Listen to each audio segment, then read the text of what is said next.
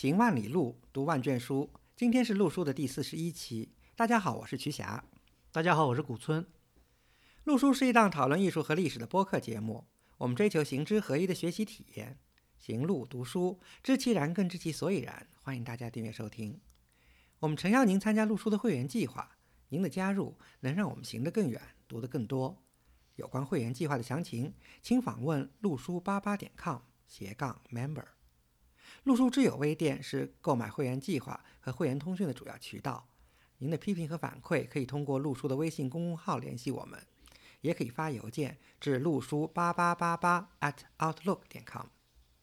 前两天呢，有一位朋友啊，在这个问我，说这个如果您要是推荐一个博物馆，能够看到这个比较好的中国古代家具的收藏，您会推荐哪一个博物馆？哎，后来这个问题呢，倒一时把我给愣住了。后来我想了想，这倒是一个很好的一个题目。那么今天呢，我们就准备来讲一讲中国的这个古代家具或者古典家具的这个话题。嗯，那个，那古村老师，您想好是哪个博物馆了吗？那个后来我在说的时候，我说那个如果是在国内的话呢，我理所当然的应该是推荐上海博物馆。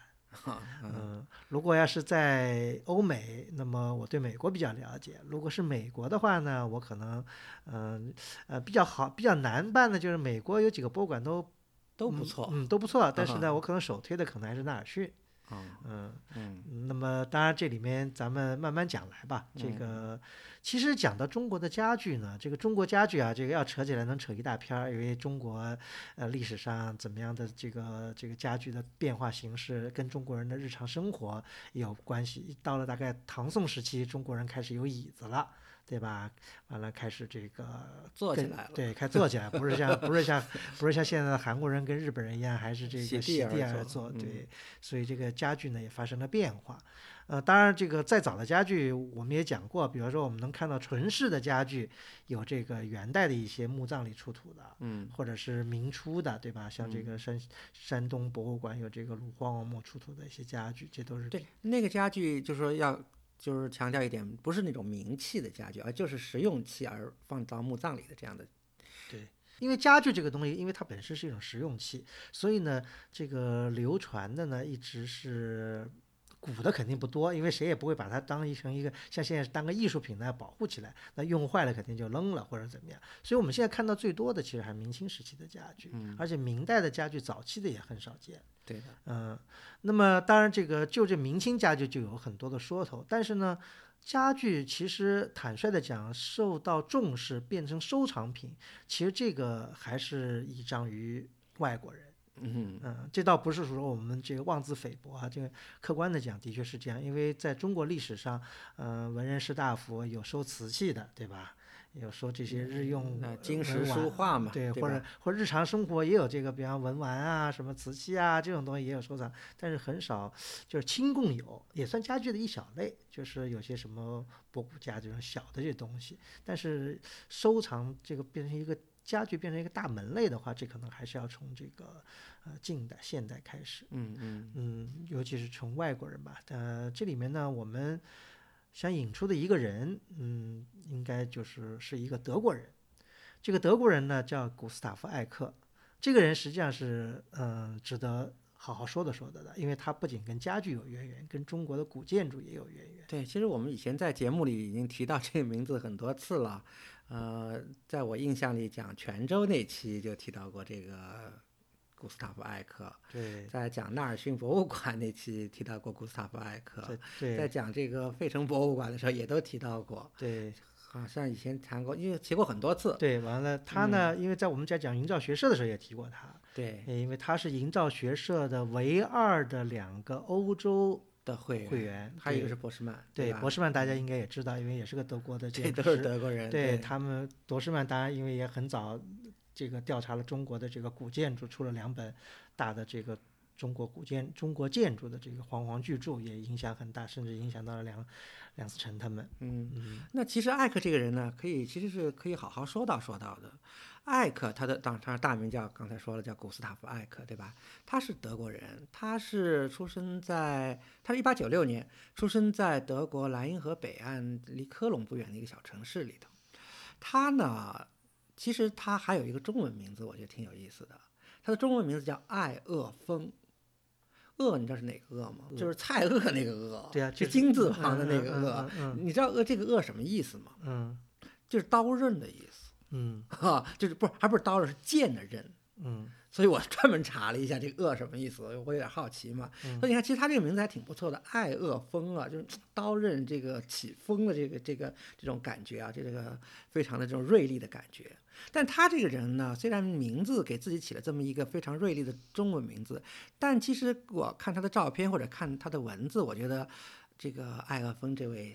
德国老先生倒有点像个谦谦谦君子的样子，不是那么像他名字那么尖利的样子。嗯，嗯因为他呢，实际上跟中国渊源很久了，因为他实际上，呃，大学就是拿到博士学位不久，他就应邀来到了这个当时组建不久的这个厦门大学。嗯，二三年，对这个当然上一期我们讲过中国的大学的时候，已经提到厦门大学也是中国这个著名的这个私立大学之一。对嗯嗯，那么当时呢，也这个陈嘉庚先生也创办的时候，对，也延请了很多这个各国的这个呃人士吧，来加盟这个厦门大学。国内就请了很多著名的教授，像顾颉刚，对吧？鲁迅，对吧？这 对这个院对，茅盾、林语堂，对嗯？吧？然后国国外请了一大批这个你看新的这个 PhD，对吧？嗯，就是艾艾克峰，就是艾克就是其中之一。对，艾克呢一在厦门大学一待就待了五年。这个时期呢，他在厦门附近也做了一些调查研究，所以他的一部很有名的著作叫这个载潼的双塔，嗯嗯呃，也就是泉州啦，泉州的双塔。对这个是他的一部这个算是早期的成名作吧，嗯、也就是利用他在这个厦门大学任教时间进行的收集材料，当然输出的版的时间已经比较晚了，已经在三十年代了。对，而且当时是他和厦大他的一个同事是法国也著名的一个汉学家戴密威嘛，两个人他们的其实这部这部书写完是挺挺早的，就他们在厦大的时候就写完了。但是要知道出版这样一部学术著作，而且是和中国的古建筑的学术著作，还不是那么容易。所以其实这和又又和我们上一期的节目又有呼应了。他们是到了这部书，其实到了一九三五年是利用了哈佛燕京的。这个钱才正式出版的，也是由哈佛燕京学社、哈佛大学出版社出版的。嗯嗯，这部书呢，实际上还是很有学术价值的。呃，不妨可以大家这个，其实这部书现在在旧书市场也相当的昂贵了，已经。嗯嗯，那个这部书，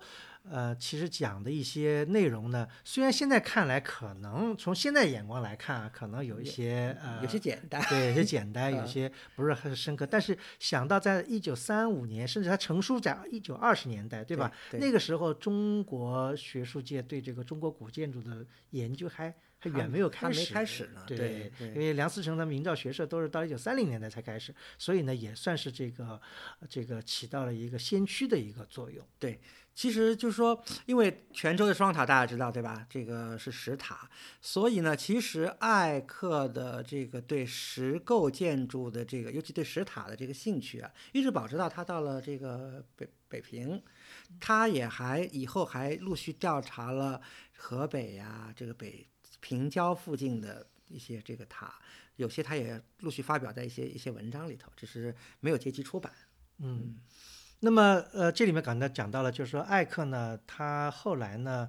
呃，离开了厦门大学，又辗转了一些学校，啊、也短暂的回过欧洲。据说呢，回了欧洲以后，正好欧洲那时候那个德国他的故乡呢，开始了这个纳粹的这个狂潮，所以呢，他呢，感觉苗头不太对，他后来又回到了这个中国，呃，后来到了什么呢？到了就是组建不久的这个辅仁大学嗯嗯任教。呃，上期我们也讲过，辅仁大学是中国三所天主教嗯，开办的这个教会大学之一，在北京，而且它的校舍也好，什么也好，一开始就是以一个比较全新的姿态出现的，买了这个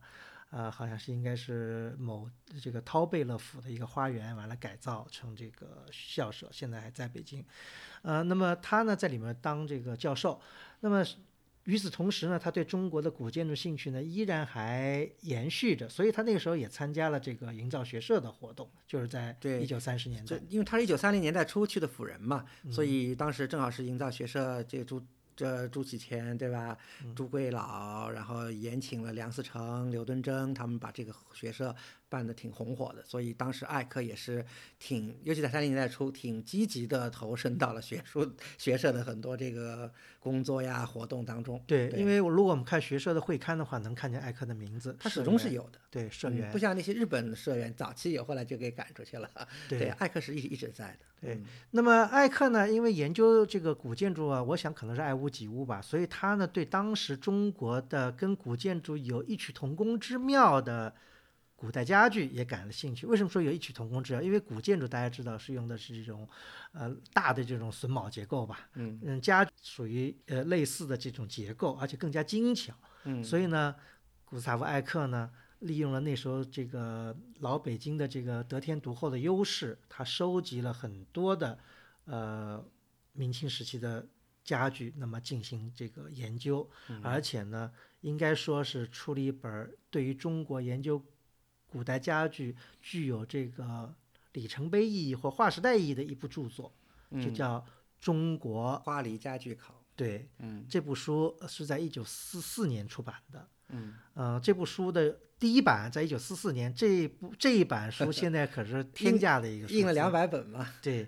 天价的数字。前前不久，呃，应该是几年前，在美国曾经看到过拍上拍一本啊，好像是好几万美元，好几万美元，对，还是一抢而光的这样的一个这个情况。嗯，那么。这可以说这本书是非常有价值，什么呢？它是从了一个科学的角度，因为古萨夫艾克呢，他接受了一个比较好的教育，因为他本身他是学艺术，对吧？对。他拿拿到了博士，他是一九二零年代初拿的这个博士嘛，而那时候正好，你想他是德国人，对吧？正好是这个包豪斯这个运动正好是方兴未艾的时候，嗯，所以对于他来说，他年轻时代受到的这个包豪斯的影响，所谓的这个，对吧？这个简洁之美啊，这个嗯，功能功能功能主义，对对，所以这个，而我们这个明式家具又是以这个简约典雅，对吧？以这个著称的，所以所所以有些学者评论说，艾克自然而然的非常 naturally 的，他会对这个明式家具这个感兴趣。对，这个这本书呢，呃，的确资料非常详实，因为他把所有他收集到的一些资料，他进行了一些科学的一些测量，画出了这个科学的图图绘。其实现在你按照他的测量的这些数据，都可以来复制他当时列为这个样品的解说的这些家具。嗯嗯，这个我觉得是非常难能可贵的这部书的一个价值所在吧。嗯。他这个就说，因为他写这本书，所以他也收藏了不少的这个中国的家具，这也是一一一大笔的这个财富。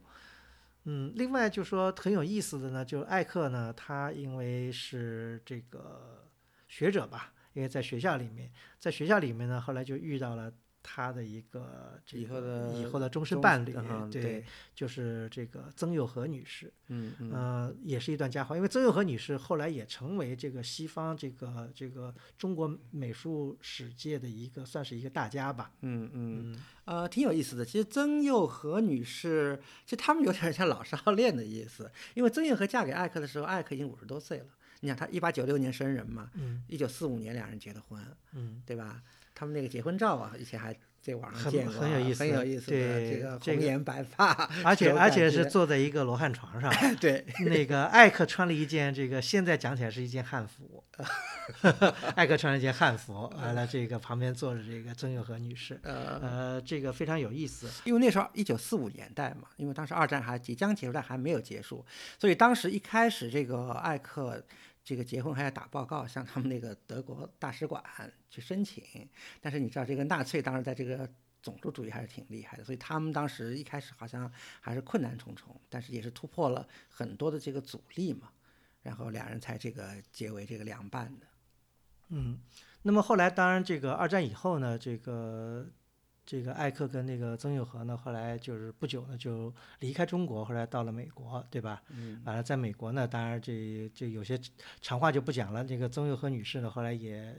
也念了这个呃念了博士，对，挺晚的，挺晚。完了，嗯曾佑和女士呢也写了一些关于中国文化的书，什么像《中国书道》啊，什么这些书。对，因为这个书，因为是呃，这书还挺有名气的。为什么这个《中国书道》这个书其实还可以说一说？因为它是一九七零年代，其实也是正在正就在费城，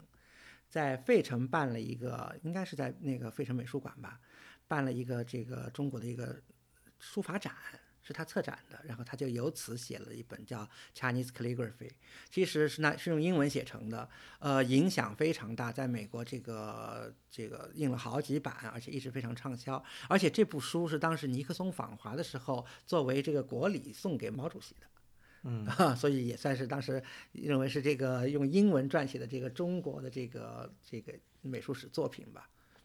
对。那么当然，那个艾克呢是在一九七一年就去世了。那么曾佑和女士呢，呃，后来长期在美国的这个大学任教。那么一直到她退休以后呢，到了一二零零六年，那么她呢等于落叶归根，又回到了这个中国。啊，这里面呢还有些这个佳话跟插曲吧，因为当初呢，艾克这个是呃有不同的这个线索，我我讲我听到一个版本啊，就艾克的这个藏藏的这些家具呢，呃一部分呢，呃随着他们移居到美国呢，带到了这个美国，后来、后来他们的这些家具呢捐给了这个夏夏威夷大学的夏威夷博物馆，呃，不是不是夏威夷，是夏威夷的艺术学院的博物馆。啊，就嗯捐到了夏威夷艺术学院的博物馆。对那么他们呢有一部分家具呢，呃，因为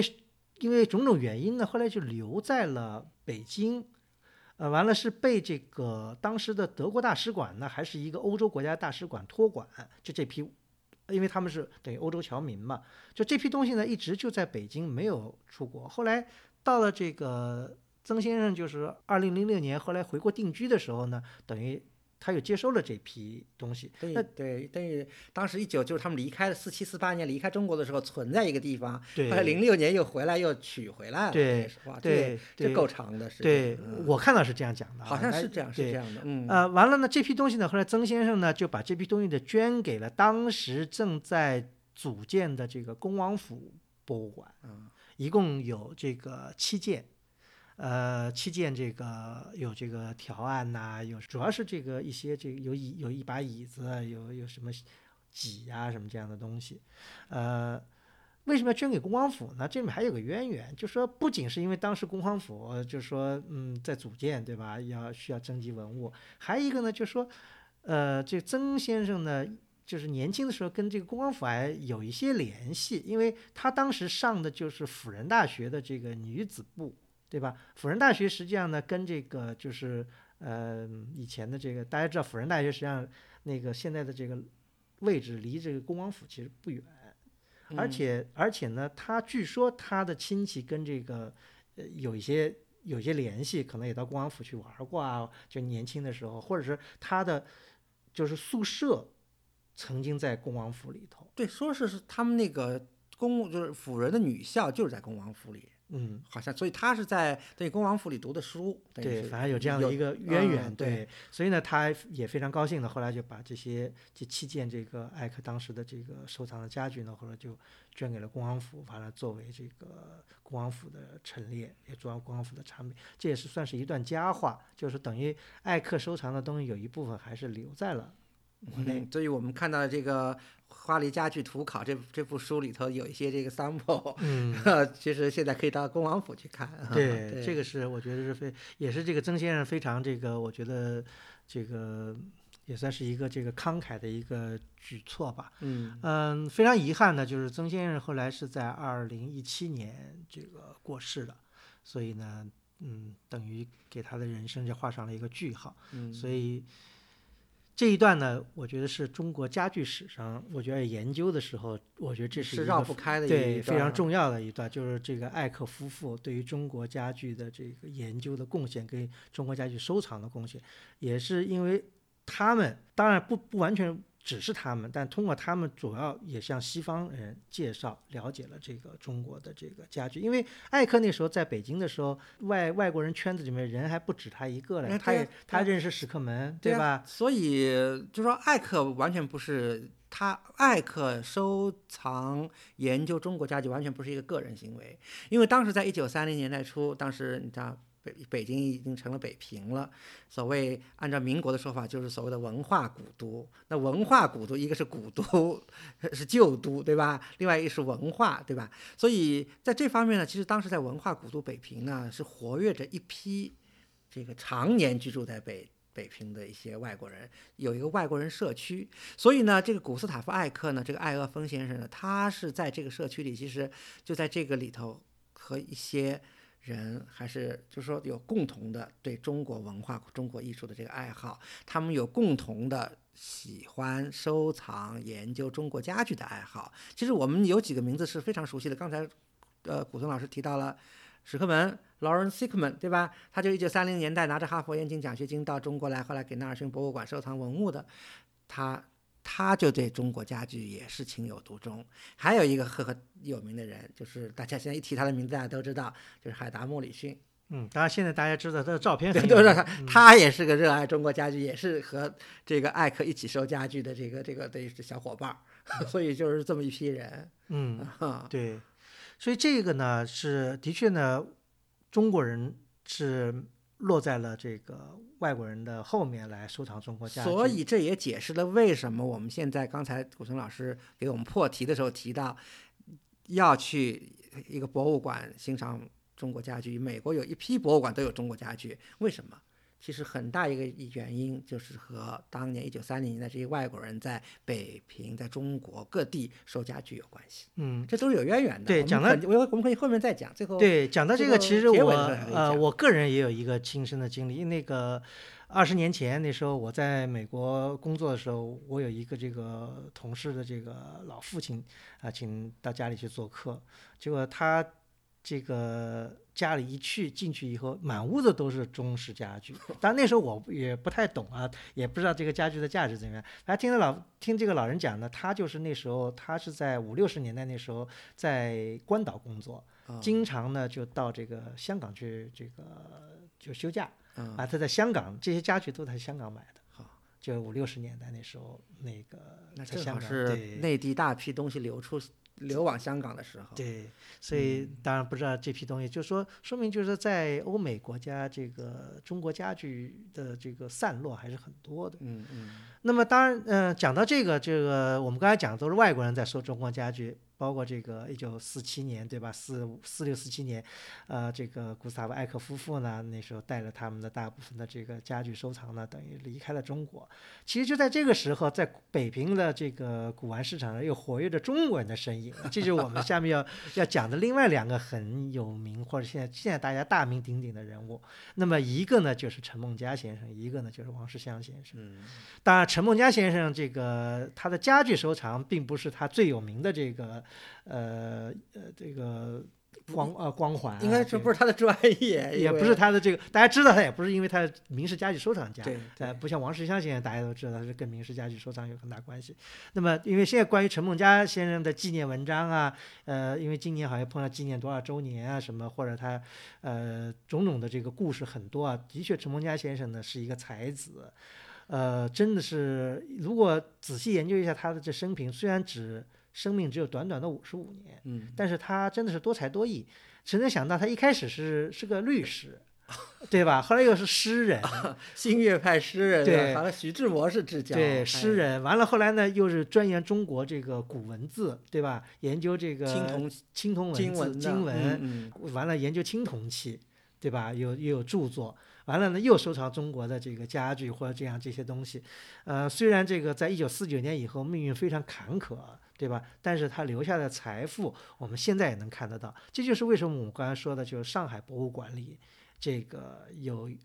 这个中国古代家具收藏有很大一部分实际上是来源于这个陈梦家先生以前的这个旧藏。嗯当然，陈梦家先生他这个我们可以多讲几句啊。他除了新月派诗人以外，他他呢就是呃，应该说呢，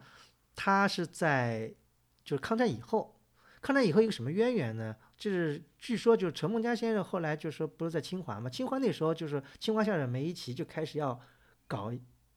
博物馆想，建博物馆，对，嗯，想建这古物陈列什么，就是让让这个聘请了陈梦家先生呢去去这个搜集文物，到就是古董古董这个商店里啊去买文物。嗯那就在这个时候呢，这个陈梦家就利用这个机会呢，也就对这个古代家具呢，也就是发生了很浓厚的兴趣，完了就开始收藏。而且，呃，据说那个时候这个陈梦家跟他这个夫人这个赵罗蕊女士那时候都是大学教授嘛，这个收入还是很很不错的，所以呢有很有资金来买这些各种各样的这个名式家具，而且陈因为陈先生他的这个应该说是这个底子好，所以这个家具方面这个识别性啊，或者是他这个鉴赏能力啊非常高。这个买的都是这个好的东西，而且据说他很有名气了以后，别人都请他来 参考，就说来这个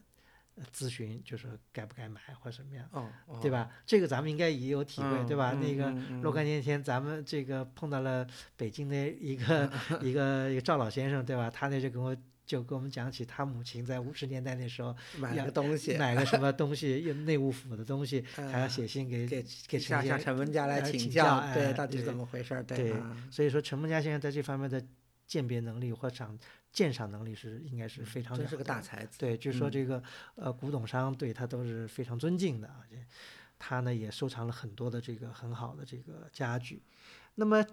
这个时候呢，就引出了另外一个人物，就王世襄先生。但王世襄先生，是不是年纪也差不多呀？呃，应该王世襄先生可能比陈梦家先生应该小一点。嗯呃，嗯估计可能呃，这我没有仔细的去算，因为陈梦家跟王世襄先生的认识时间是挺久的，在抗战以前，当时陈这个陈梦家那时候在清华还在读书嘛，后来还当助教嘛，在后来跟赵柔蕊女士结婚嘛，借住的地方呢就是就是王家花园，就是王世襄他们家的这个园子就在清华边上，所以那时候呢。王世襄先生还是年轻的一个这个这个小孩儿可能就是这个左牵黄右擎苍的这样的一个，有有点就 纨绔那样子。对就就嗯认识了。嗯，但是那个王相信也是燕京大学的这个学生，应该年纪是应该是差不多，嗯，可能陈梦家先生会略长一点。嗯、完了就是认识了，当然认识，但是呢，真正一起收藏家具呢，据说是到了这个四十年代末，就是抗战以后。那抗战以后，那时候那个王湘先生，当然那时候在故宫在故宫嘛，对，故对对宫博物院。完了，他也根据，但是据王世襄先生说呢，说他那时候的这个囊中羞涩，没有陈梦家那么财大气粗，所以呢，他这个买的东西呢，都是都是就说陈梦家不要的，呃，或者陈梦或者对看不上眼的对那个才买或当然互相之间有很多乐趣，就是说，呃，这个看那个王湘先生的一些回忆文章就能看出来，当时他跟陈梦家两个人的这个君子之交，而且这互相之间切磋，有时候这个王先生还逗这个陈梦家，有时候说，哎，这个东西你买的不对，哪哪哪哪不好，怎么怎么样，陈梦家还特别着急，说你说的不对，怎么两个人还后来王湘先生说说那个我是胡说的，说是我逗你的什么什么哦，是吗？对，有很多这个王先生哎，好像我看王先生回忆说，就是他他能够了解这个明式家具，能够后来对明式家具感兴趣，其实也是陈陈陈先生带出来的。对，因为所以从这点来讲，陈先生还是这个应该是属于这个师长吧。啊嗯，对，王先生的确一直是对这个陈先生的这个学识啊，这个收藏的眼光啊，真是佩服有加。因为他说，如果陈先生如果能够活，就是活到那个时候，就八十年代，对，就没有王世襄先生什么，就是写这个。因为王先生不是后来靠写这个明式明家珍家具珍赏嘛，对，这一举成名对吧就就他说就没有我什么事儿了，就是。因为因为那时候他说陈梦家曾经跟他讲说，我现在还搞这搞这个甲骨文啊、金文什么这种东西，呃就青铜器什么，说等退休了以后，嗯我来开始这个 搞这个家，因为他觉得这个这个还不是属于这个 主业嘛当。然，那当对然，啊但是呢，王先生说呢，说陈梦家先生在收藏这些家具的时候，他是成套成套的。哦就他是有意识的，就是说，嗯，这就是成系列的来收藏。他说那时候王先生说，我那时候就是反正有啥买啥，就是好像就是反正碰着什么呃能买得起的就买一些。因为陈先生这个习惯也跟他研究青铜器有关系嘛，因为对嗯这个器型的整个这个套路啊什么的，估计他把它运用到这个收藏家具上来了。对，啊所以这里面有很多的，但很遗憾的就是这个陈梦家先生没有很多的著述关于他的这些收藏，他的这些家具的收藏呢，倒是最后呢都进了博物馆。这里面呢还扯出一个，就是在上个世纪九十年代末一个很有名的一个北京文化圈子里的一个事情，就是北京美术馆后街二十二号这样一个事件。这美术馆后街二十二号是什么呢？是陈梦家先生的岳父，就赵子成先生的住所。呃，那么当然，赵子成先生的爱女就是赵罗蕊。那么他们呢，就是是等于是翁婿关系了。所以有一部分陈梦家的好多的收藏呢，实际上后来就放到了这个美术馆后街美术馆后街二十二号，对，嗯当时有记者去采访这个二十二号，进去就觉得像是一个，呃，就是一个活的博物馆，因为嗯它这里面就是四合院儿也很精致，里面摆的这个家具陈设，就是说是一种。完全是功能性，就是说那个记者说我还坐在这明代的这个椅子上吃饭，啊、就是因为这些家具现在都进了博物馆，对吧？现在，所以这个呢，就是是一个非常就是有代表性的一个北京的一个院落，就是从内到外都是透着这个这样这种气息。那么当然，在那个大时代的这个背景下，最后这个北京的这个四合院呢就被这个推土机给推为了平地。那么陈梦家先生的这些遗这些遗藏呢，有一部分呢后来就被捐赠到了上海博物馆，变成了上海博物馆家具馆的嗯主要藏品。嗯还有一部分呢，就由这个赵有磊先生的弟弟，就这个赵景新先生呢，就捐给了他们的家乡湖州市博物馆。啊，就是说，所以说陈先生的这个收藏等于分成了两部哎，分。大家只知道上博，还不知道湖州博物馆还有对啊，对，但湖州博物馆挺有意思的，它的湖州博物馆呢，它这个标题叫叫赵子成、赵若蕊、赵景新家族。就没陈文家是不是？对这一点，我觉得呃有点为陈文家先生感到遗憾啊。嗯这个嗯因为实际上这有些东西都应该是陈文家先生辛辛苦苦得来的。嗯，啊、那么其实我们陈梦家先生，我们事情我们再多讲一句啊。其实这里面还有一些以前我们节目也讲过，比方陈梦家先生，他作为一个大家，他其实最大的那时候就说他出版过一本书，叫这个。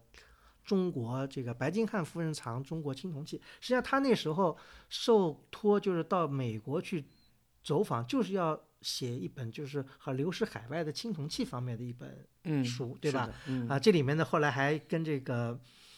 呃古董大鳄这个卢芹斋关有过有过关关联，对，而且他他其实受到卢芹斋的这个这个帮忙的，对吧？或者是资金或者是什么，最后卢芹斋还等于送了他一个一件青铜器，说要送给这个清华大学博物馆，因为清华大学那时候要要建博物馆嘛。对，好像送了个铜壶还是一件什么？对，嗯这件东西现在是在国博。嗯嗯嗯嗯，是，所以哎，所以其实讲到这个陈先生这本书还挺有意思的。陈先生这本书是呃一九四四年嘛，当时他在芝大很多时间待在芝大嘛，嗯所以是芝大出版社出版的。我印象里是这样，就是名字叫 Chinese Bronzes from the Buckingham Collection，是一九四五年出的。这个书你从封面上一看就能知道受到卢芹斋的。资助或者是受到很多影响，因为他这个书的封面的这个风格完全就是和卢芹斋原来的那个卖卖青铜器的那些展册的那个封面是一样的。对，而且还有一个挺好笑的一个是这个，因为他的书叫《From the Buckingham》这个 collection 嘛，我看国内有些书商在翻译的时候就把它翻译成白金汉宫，其实这个是个笑话。对，因为这个是那位藏家的这个名字叫这个叫白金叫汉 last name 叫白金汉，而而不是白金汉宫藏什么什么什么什么，这个这个就是一个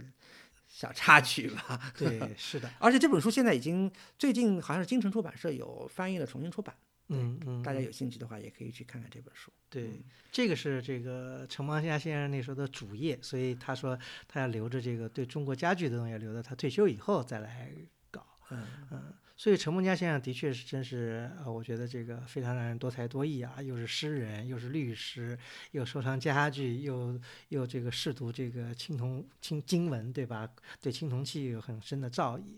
真是让我们现在等于是很难望其项背的一个人物。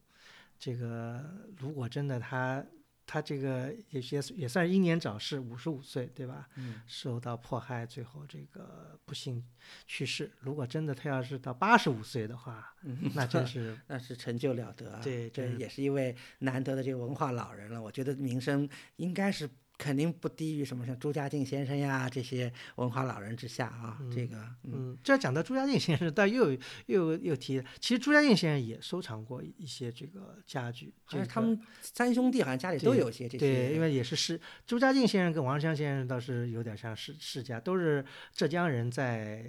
北京为官，嗯嗯，朱朱先生家里官做的大，对对。那么，当然朱先生也可以讲讲他的一些收藏，他的一些家具呢，嗯，的确也收藏了很质量很高的家具。但这批东西的身世也非常的，嗯，应该说其实比王世襄先生那些东西的身世还要悲惨一些，因为在七十年代的时候呢，那个承德准备这个。就是开始要复复原了嘛，就是承德准，因为避暑山庄受到很大的破坏啊，这个破坏是已经很长时间了。嗯，因为我们以前节目也讲过，承德那时候就满清的时候结束了以后，就承德好多古物就都拿到这个北京来，后来有些东西都都卖掉了。就是其实呢，朱家靖先生收藏一些家具呢，据说就原来是从承德离宫里面散出来的。对，后来呢，他听说这个。这个承德要进行恢复嘛，所以他主动把自己的这些收藏呢捐给了这个承德的这个避暑山庄。这些东西呢运过去，但非常遗憾，就那时候大家对家具的认识还是不是那么重视。这些家具是拿卡车，说是通过部队运过去的。就运过去的时候呢，后来中间呢说是碰到这个。呃，有这个什么灾，部队要去救灾，对，就部队呢就把这些家具呢就都就搬下车，完了去拿着开着车去救灾。这一搬一弄呢，这些家具后来都就就都散了架了，所以好多东西后来就都不全了。所以这些这些被捐的这些家具，在现在在这个承德避暑山庄展出的也不完全，说这批东西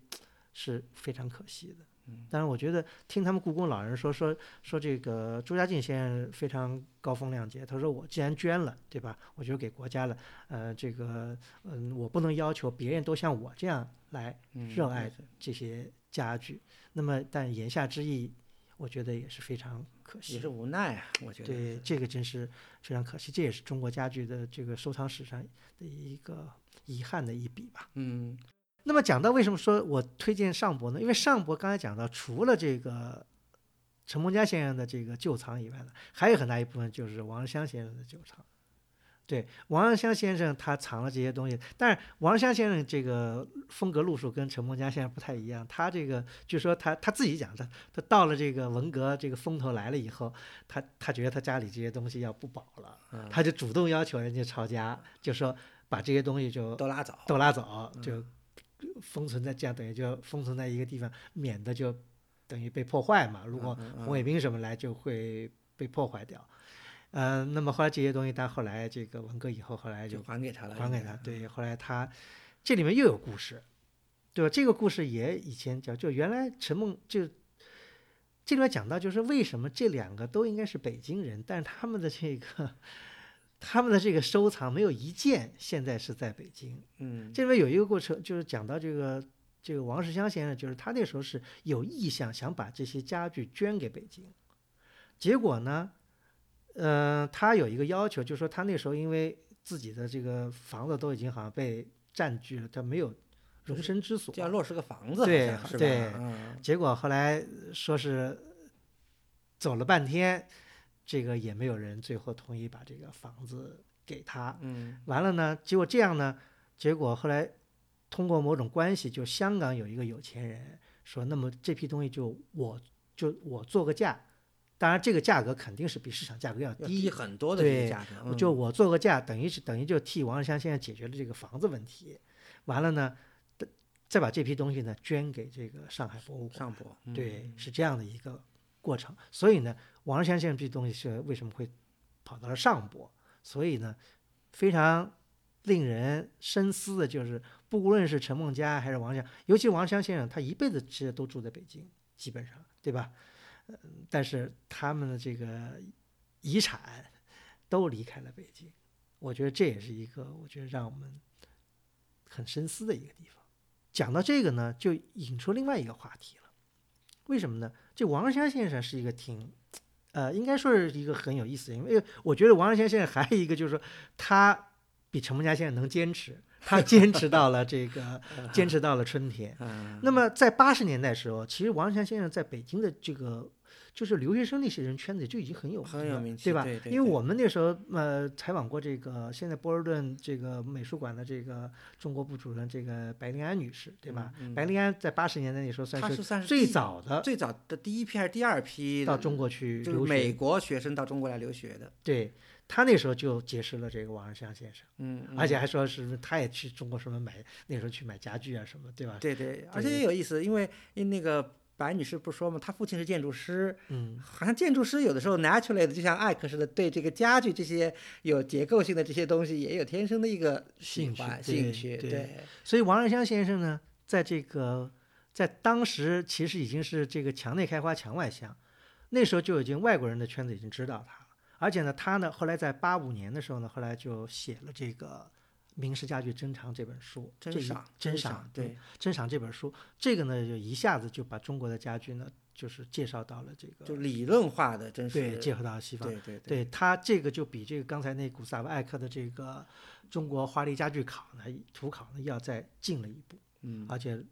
内容也详实的多。那在这个时候就引出来了另外一个故事了，对吧？在美国的加州，嗯，有那大家知道，美国有很多的这个基督教的派别，对吧？其中有一个独门派别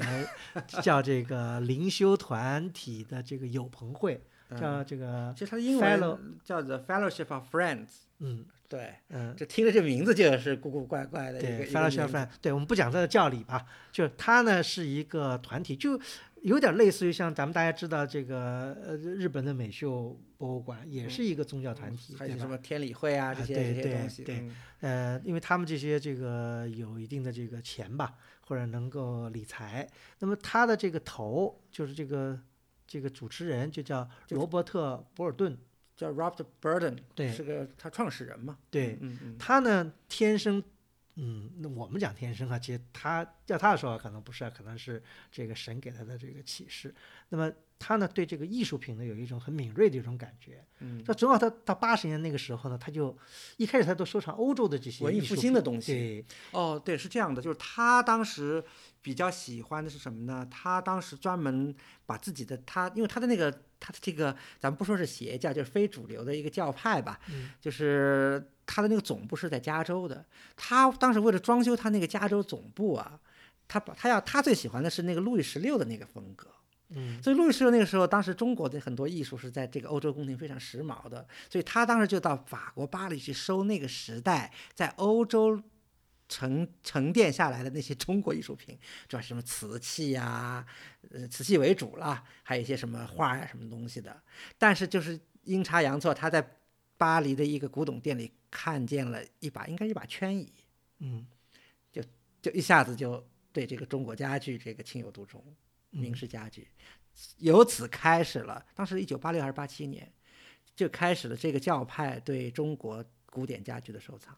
对。那么这个时候呢，某种渊源呢，后来他们就到中国也认识了这个王仁香先生。嗯所以据他们说呢，他们那时候在香港，在这个亚洲，在在美，在北美也好，就是大量的在收集，而且请这个王仁香先生呢给他们做一些鉴定。嗯，对吧嗯呃，那么在短短的几年里面，他们就收集了上百件的这个家具，后来开在他们的这个教会的这个地产里面就造了一个博物馆。嗯嗯对，一九九零年开始，对，后来呢，这个这个博物馆呢，它这个中文呢就叫呃，请了王仁先生给题的字，就叫中国古典家具博物馆。对，对，呃，完了呢，还出了这个，就他们还有一个什么学会，完了出了一个会刊，季刊就是季刊馆刊等于对，从嗯。九零年开始，但是呢，只有短短的四年，这个他们这个呃波尔顿这个先生呢，后来他就一下子又 转了性儿了，呃就就把这个博物馆又整个关掉，把他的所有的藏品又都进行拍卖，在九六年进行的拍卖，好像就一把拍掉的。对，嗯非常轰动。他有一百零七件，在九六年的时候，那时候就拍了一千多万美元。九六年一千多万美元，那时候是很值钱，因为那时候的这个中国艺术品的这个价值还不像现在这么高。嗯，要如果咱们看九十年代那时候的图录什么，那那时候张大千的一幅画在在在那时候也就卖几千美元。就就就这样的一个价格。嗯。那那那个那些家具一百零几件家具，大部分呢都被这个各大博物馆嗯，买去了。大还有大藏家、私大人藏家，家对。全世界的藏家。对，最主要多的就是我们刚才啊讲到的，我们下面要讲的这个明尼阿波利斯博物馆买的比较多。嗯，就就两把最有名的那个圈椅都给明尼阿波利斯买走了。对，嗯所以这个这个昙花一现的这个中国古典艺术博物馆呢，的确是非常有名。因为王耀湘先生在他的《锦回堆》这本书里边讲了，但是他这书出版的时候已经是九十年代末了。其实，所以我今天做到这期节目，我还是其实挺感慨的，就是其实真是勾起了很多以前的回忆啊。因为嗯，大家知道，王先生后来在国内，当然了，他的这个就像刚才古村老师说的，呃，墙内开花墙外香，对吧？王先生后来在国内出大名是他的那个《锦灰堆》的出版，在我印象里啊，《锦辉堆》在国内第一版好像是九十年代末吧。所以当时王先生把他参与了这个美国这个教会组织的这个筹建、收藏，然后研究中国古典家具的这么个事情，就写在文章里，是通过锦辉堆第一次让国内的读者才知道。所以我记得很清楚，我当时知道。甚至可以说，我自己对中国古典家具这一门类感兴趣，就是通过了王先生的《警徽堆》里头相关文章，而且也是第一次知道了，居然在北加在湾区的这个 Renaissance 这么个地方，有这么一个神奇的这个博物馆。嗯，可惜的是，我们读到的时候，这博物馆其实已经关门了。对，但是王先生那文章里又没有写得很清楚，就是，所以我记得后来若干年后，还专门曾经想到加州去参观一下、访问一下这个博物馆。后来一查，哎呀，原来在九六年就已经，九四年就已经关张大吉了。博物馆所有的东西在九六年就一把通过佳士得都拍掉了。对，完了这个 这个这个想想也有点对这个教主后来又转收，又去收这个欧洲的艺术品，他大赚了一票嘛，等于是对吧？对嗯那么这样的话呢，就说呃，他的有些东西就流转到美国各大博物馆。那么现在就就我们就说呃，用后面的时间咱们梳理一下，就是在美国有几个著名的博物馆，呃，有这个专门有辟有这个中国家具的陈设厅，嗯对吧？呃，这里面呢，当然老大博物馆比较多的种类比较多，或者布置的比较这个这个好的呢，一个呢就是这个纳尔逊博物馆。嗯哎，他因为比较早，因为我印象中就是他应该是最早有这个中国，嗯嗯家具陈列的。原因很简单，就是我们说了嘛，那就一九三零年代史克文在北京买的。对，啊、而且他现在他这个陈列还有什么好处呢？就是说，嗯、因为讲到其他的这个博物馆啊，现在基本上我们讲另外几个博物馆，他们都搞中国家具陈列，都搞到情景复原陈列，嗯，就是说复原成一个书书厅书斋什么的。嗯就你那个家具吧，你不能离得很近看，因为你他不让你跑到屋子里去了。嗯就呃，比方像大都会也好什么，但是呢，纳尔逊的那个呢，它还是按照一种这个博物馆式的陈列，而且是裸展。对，所以嗯你是可以非常近距离的去看这些家具，甚至你可以呃俯下身来往上看这个家具底部的底一些部的一些对一些榫卯的一些这都能看得很清楚。这个呢，就说是这个纳尔逊博物馆呢，我觉得一个特别好的一个地方，一个特点。这个是纳尔逊博物馆。那剩下的很有名的，但是呢，其实和纳尔逊博物馆相关系的，以以前我们节目里也介绍的那个费城美术馆，它也有相当好的中国家具收藏。当然，这也是和史克门有密切关系的，因为我们节目里说过这两个嗯博物馆的渊源，我们今天就不展开了，对吧？对所以费城博物馆它也有相当不错的、相当数量的这个这个中国家具，而且它不光也有一些比较可以看到细节的一个家具陈列，然后它还搞了一个这个这个陈景复 Chinese 原书嘛，对吧？嗯这个书房嘛，所以还是相当有水准的。而且他不光明式家具，他还收藏了清式家具，嗯，清朝那宫廷里的那个大案子、大柜子，就是那些王府里的那些东西，对，这都是史克门那个时候收的嘛。嗯嗯。那么这是一个，还有一个呢，就是大都会博物馆。那这咱们大家都知道，大都会博物馆有很有名的一个这个中国园林叫明轩，对吧？这以前我们的节目也讲过这个。其实造明轩最早的一个初衷就是为了展示这个阿斯顿夫人，对阿斯顿夫人所收藏的中国家具，嗯因为他要把这批家具捐给这个博物馆，那么要有一个合适的一个展览的一个地方，所以说最好是放在一个中国园林里面，对所以才有这么造这个明轩的这样的一个呃建议，那么有这样一个主意，所以呢，就在大都会博物馆，它的这个收藏的一些中国家具，都是放在明轩的那个厅堂里面的。呃，一个不好的就是离得比较远，看的不是很真切。嗯，还有一个呢是在这个波尔顿的这个波尔顿美术馆，嗯，对吧嗯这个它有一个专门有一个固，它叫固定的一个借展，特借展，其实不是他的，不是他不是他的这个但是收藏，但是对是一直在那儿，就是隆的在，就是一直放在他那儿陈列，对而且是非常经典的一个展。嗯对啊，叫平居佳器，对对吧？这个是由现在的这个这个波尔顿的这个就是中国部主任就是白灵安女士策的展对，策展的，而且也专门写了本书，也是他的成名之作。对，对吧叫平居佳器里面呢也是陈列了，而且分析了很多的这个中国家具的一些一些故事吧。嗯嗯嗯，这是一本呃很重要的一本这个西方的一个中关于中国家具的一本书。呃，还有一个呢，我们就说到的就是这个明尼阿布利斯的这个明尼阿布利斯的这个博物馆呢，嗯、应该说是是一个后起之秀，对吧？它的这个规模很大，好多个展厅，对吧？据说去年哈去下去还他们又弄了一个山西的一个一个也不是新弄的，早就在那儿，只是没装起来。最最近把它装起来了。对，他呢从山西从这个苏州，从苏州拆了一苏州个拆了一个厅堂，嗯对吧？所以说，呃，大家知道的很多的就是关于这个是这个美这个 Peabody Museum 的这个、呃这个，也是白女士的杰作。对对，白女士那时候还在 Peabody Museum 的，说从安徽拆了一个房子，对吧？很有名，对吧？嗯其实这样的这种英语堂嘛呃英语堂对，嗯其实这样的这种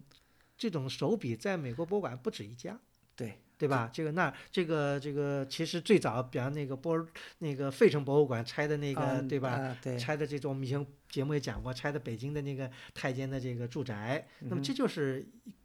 起始，对吧？包括这史克门的中国庙宇厅之类的，都是这样的一个类型。那么现在好多都是把这个把这个住宅拆来以后，完了把家具放在里头，就形成一个情景式复原的展览，在美国博物馆很多。嗯，所以比较纳尔逊流行。对，纳尔逊哦，那个明尼阿波利斯起码有两处，嗯，对的，对吧？嗯嗯，起码有两处是这样的一个情况。那但是就是美中不足，就是比较黑。还有一个呢，它挺有意思的，它那个厅堂里面放了这个古典家具，旁边放了把艾薇薇的椅子，这也算是一种新的这个陈列。嗯嗯再说到这个中国古典家具博物馆，其实这个博物馆，嗯、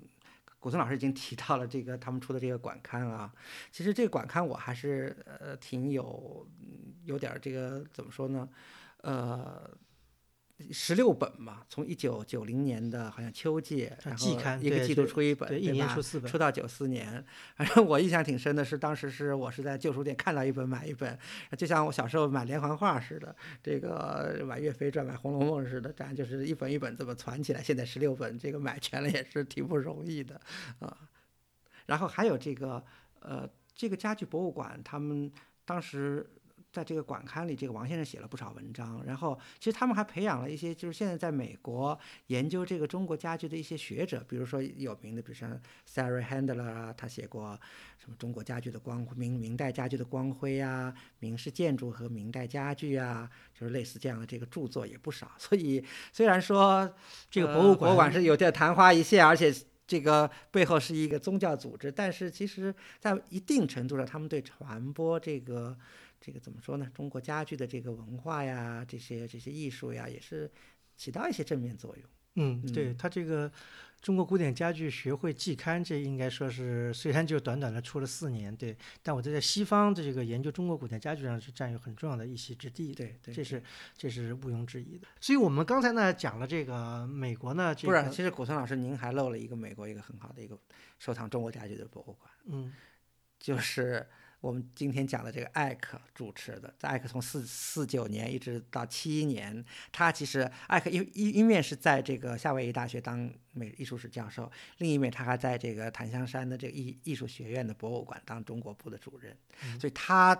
也在他的主持下也收藏了。很数量很多，而且质量很高，相当一大批的这个这个中国古典家具，而且呃有一本展册，当然是在艾克去世以后是由这个安思远帮他这个编的叫做夏威夷收藏的中国家具。嗯，因为这个夏威夷这个，因为我没有去过，所以这个 嗯呃不好来具体的解说啊。因为其他这几个博物馆都身临其境的参观过。当然，除了这几个大的博物馆以外呢，有些美国的博物馆有些零零星星的一些中国家具的一些陈列也有。就说呃，总而言之吧，就说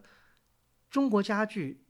这一个门类呢，就是当时啊。就说在中国呢，没有受到太多的重视。那么这里面呢，我觉得呢，呃，我们翻了一些资料啊，这个我们可以把这个作为我们节目的一个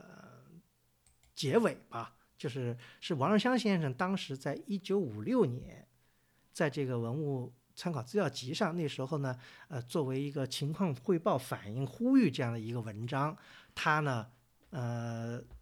说了这么一些，我觉得现在。读出来给大家听一听，来回想一下当时的情况到底是什么样。嗯，这个这个我来读吧。我看啊，这个是就王先生这么说的，就是他在文物参考资料一九五七年的这个的一篇小文章。呃，他是这么说，他说解放以后啊，文物法令中规定古代家具是禁止出口，所以被卖到外国去的情况呢，已经基本上扭转了，但仍有漏洞。据出口商称啊，黄花梨家具已不得出口，但铁梨木家具还是准许出口。实际上，铁梨木家具也有明代的或更早的制品，故不应当机械的以木质来定能否出口。这一点呢，应该请海关注意。然后王先生又说呢，他说，但是呢，这些家具又遭到了新的厄运，那就是承建的木器啊，被大量的拆散锯开作为材料使用。这些木器多数经凌迟宰割，改制成乐器啊、秤杆啊，叫克朗奇棍。我不知道现在有几个听众还了解克朗奇棍是是是什么东西？就有点像这个打落袋的棍儿，就是就是那种就是我我们小时候教鞭一样，就是那碰一个一个很小的一个，就是在那儿玩来，那咱们就不解释了啊。算盘子儿、豹子、模型等等。他说：“我会不止一次在小市上看到旧货商买到硬木家具后，不问新旧好坏，先拆散再说；也不止一次从乐器社门前走过，看他们正在锯明代的紫檀大木床或条案。此情此景，使人触目惊心。我看到明代制的一丈四尺长的独板铁梨大案，制作浑厚，图案疏朗，是一件有价值的文物。”据说木材商已经去议过价，为此事，我向歙县的文化科及安徽省博物馆做了反映，不知他们以否做适当的处理。山西的情形就更严重了。几个月前，北京市木材公司派专人去山西买旧木器，逐批运回来以后呢，就在崇文门外的虹桥市场上，硬木材料满坑满谷，原来都是拆散了的家具。其中非常精美的清初紫檀雕龙大床也已身段之分，惨不忍睹。我问当地木材公司的同志，为什么好木器不整着运回来？他说啊，成建的硬木器山西不让出境，拆散了就可以随便运，没有人过问，反正我们卖材料没关系。这个王湘先生最后他呼吁啊，他说我们要知道中国的古代木器究竟是有限的，不是永远拆不尽、毁不完的。近几十年来已经摧残的够苦的了，长此下去就要绝了。我们对这种不合理的现象能熟视无睹，能容忍它继续下去吗？那么这个文章呢，应该是在五十年代，就是五七年吧，呃，发表的。那么大家也知道，王日香先生在五七年呢，后来就不幸的被沦为了右派。就是文章写完不久就做了 右派，我不知道这个文章跟他的打分右派有没有什么关联。但是我们这个抚今追昔吧，这个回顾了一下中国古典家具收藏的这个历史，我们也更应该珍惜当时的陈梦家先生跟王世襄先生能够在那样的情况下为我们能够保留下这么一块珍贵的这个文化遗产，得以我们现在能够在上海博物馆或者湖州市博物馆能够看见他们，这真是难能可贵。好，那今天的节目就到此结束。感谢大家收听，我们下次再见。